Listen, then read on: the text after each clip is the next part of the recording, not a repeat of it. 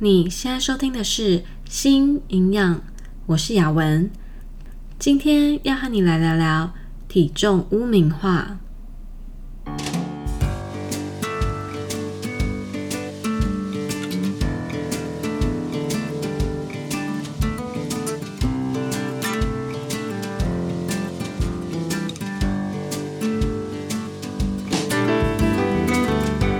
这个频道是为了要传达营养理念和讯息，而不是提供任何医疗相关的诊疗。如果需要医疗诊断和治疗，请咨询营养师、医师或是合适的医护人员。今天我们的主题是体重污名化，会来聊聊体重污名化是什么，体重污名化带来了什么样的影响。还有我们要怎么做才可以改善体重污名化这个现象？那在开始今天的内容前呢，想要和你一起做一个小活动，想请你花点时间想象着一个情境，这是一个周末的早晨，天气凉凉的，你带了一本书到你最喜欢的咖啡厅，坐在舒服的沙发上，悠哉的享受这个周末的时光。这个时候啊，店里面呢走来了一个体型比较大的客人，他带着刚点好的摩卡冰沙，还有鲜奶油蛋糕。他看了看店里面，发现只剩下你隔壁桌的座位。可是这个桌椅看起来对他好像有一点小，坐起来可能会很不舒服。现在你的心里在想什么呢？如果你身边有纸笔，会希望你把你的想法还有感受记录下来。好了，谢谢你陪我做这个小活动，我们等一下会用到这些内容。那今天我们的主题是体重污名化。如果你觉得啊这个词汇对你来说很陌生，其实也是很正常的，因为我在 Google 上啊。也只有找到，在二零一八年的时候，国民健康署为了要响应世界肥胖日的一篇新闻稿里面有提到。那这里插一个题外话，因为我在找资料的时候呢，发现有很多的观念在台湾可能还没有那么盛行。例如说，我们上一次讲到的饮食失调症啊，eating disorders，或是像今天这期的主题体重污名化。所以呢，我会在我的 podcast 还有我的网站上提到一些英文的名词。如果你有兴趣想知道更多，但中文的资料可能不是这么齐全的时候，那么你就可以试着找找英文的资料。其实，在国外呢，有越来越多的人注意到体重污名化这个问题，也开始有各种的讨论。那我们今天就来聊聊体重污名化是什么，还有它所带来的影响有哪些吧。体重污名化，英文是 weight stigma。在生活中啊，也许你曾经有观察到这样的状况：人们会对所谓的肥胖或是体重过重的人有一些负面的既定印象，或是态度、行为举止。其实这就是 weight stigma。我想请你花几秒钟的时间想一想：当你在面对一个体重过重或是肥胖的人，你对他的直接印象是什么呢？很多人的直接印象是懒散、缺乏意志力、自愈性不够等等。这些既定的印象啊，间接的会影响到态度。所以在和这一类型的人相处的时候，我们可能就会缺少对他们的尊重。那在对谈交流上呢，可能也会比较没有耐心。更严重的话，可能还会有不恰当的行为，像是嘲笑啊、霸凌等等。这样的状况啊，其实在学校、职场、社会，甚至在家庭中，都很有可能会发生。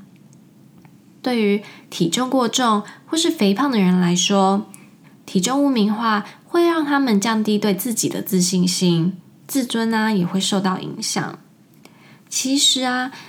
其他人认为这些人没有很努力的在控制体重的时候，也许他们对自己的体态很满意，不觉得自己需要在体态上做任何的改变。也也许他们因为生活上的一些不顺心，或是身体上的某些疾病让他们拥有现在的体态。那其实更不用说，决定体态的因素还包含了基因，这个真的是我们没有办法去改变的。所以，如果只从外表去做任何的评判，其实是很不公平的。回过头来呢，我们来讲讲体重过重和肥胖是怎么被定义出来的。在临床医学或是科学研究上，身体质量指数，也就是大家会很常听到的 BMI（Body Mass Index），是很常被用来界定体重标准的指标。那这个呢，是国际上通用的。身体质量指数的算法是用体重除以身高的平方，然后呢，再依照你得到的这个数值啊，来判定是过轻、正常、过重或是肥胖。在计算身体质量指数的时候，只有考虑到体重和身高这两个因素，所以其实一直都很有争议。因为身体质量指数没有办法反映身体的组成成分，它没有办法。直接的解释是什么样的东西占了体重的大部分？是脂肪、肌肉、水分还是骨头？因为这些啊都是我们身体的组成分嘛。所以一个身体质量指数很高的人，或许是因为他全身都是脂肪，也有可能他全身都是肌肉，也有可能是他身体出了什么样的问题，导致呢大量的水分停留在身体里面排不出去。所以有一部分的人觉得身体质量指数并不是一个很好的指标，但是在研究或是临床上，可能会为了要争取时间做出医疗上的决定，或是为了要简化在研究上筛选这些受测者的步骤，也有可能是因为他们资源有限，身体质量指数啊还是很广泛的被使用。其实呢，各种说法都有它的道理嘛，只是你要能够让自己还要让大众信服。只是用身体质量指数的标准来形容一个人肥胖，是不是有一点不公平呢？在我们的生活中，当我们运用到“肥”或是“胖”这两个字，绝大部分都是带有着负面啊或是批评的意味。有些时候，也许说者无心，但听者有意。说者的出发点不是绝对的恶意，也许只是开开玩笑。但是听者听进来了，心里面难免会不舒服。而太频繁的话，还有可能会造成阴影。有很多人呢、啊，意识到语言的力量，像是在美国，很多人开始避免使用 obesity 肥胖。或是 overweight 体重过重这些词汇，甚至啊，有些学者对于一群身体质量指数介于肥胖范围、腰围呢也超过建议标准的人做了一些调查。像这里啊，他们也是使用身体质量指数作为筛选的标准之一。那因为这个研究，学者发现啊，这些人最不喜欢被用 fatness 肥、excess fat。过多的脂肪，obesity 肥胖，heaviness 重这些词汇来形容他们。其实我相信，有人不喜欢被说胖，那么也有一部分的人不喜欢自己被说瘦或是太瘦。可是有什么样中性的词汇可以来形容这些不同的体型体态，而且可以降低感受上的负面影响呢？我自己啊，现在也在减少使用胖、瘦类似的词汇，但老实说，也不知道应该改用什么样的形容词来描述会比较合适。在美国，如果讨论到饮食失调症的时候，他们会使用 “people with a large body size” 来取代 “people with obesity”，他们就会说体型比较大的人来取代使用肥胖的人这样的说法。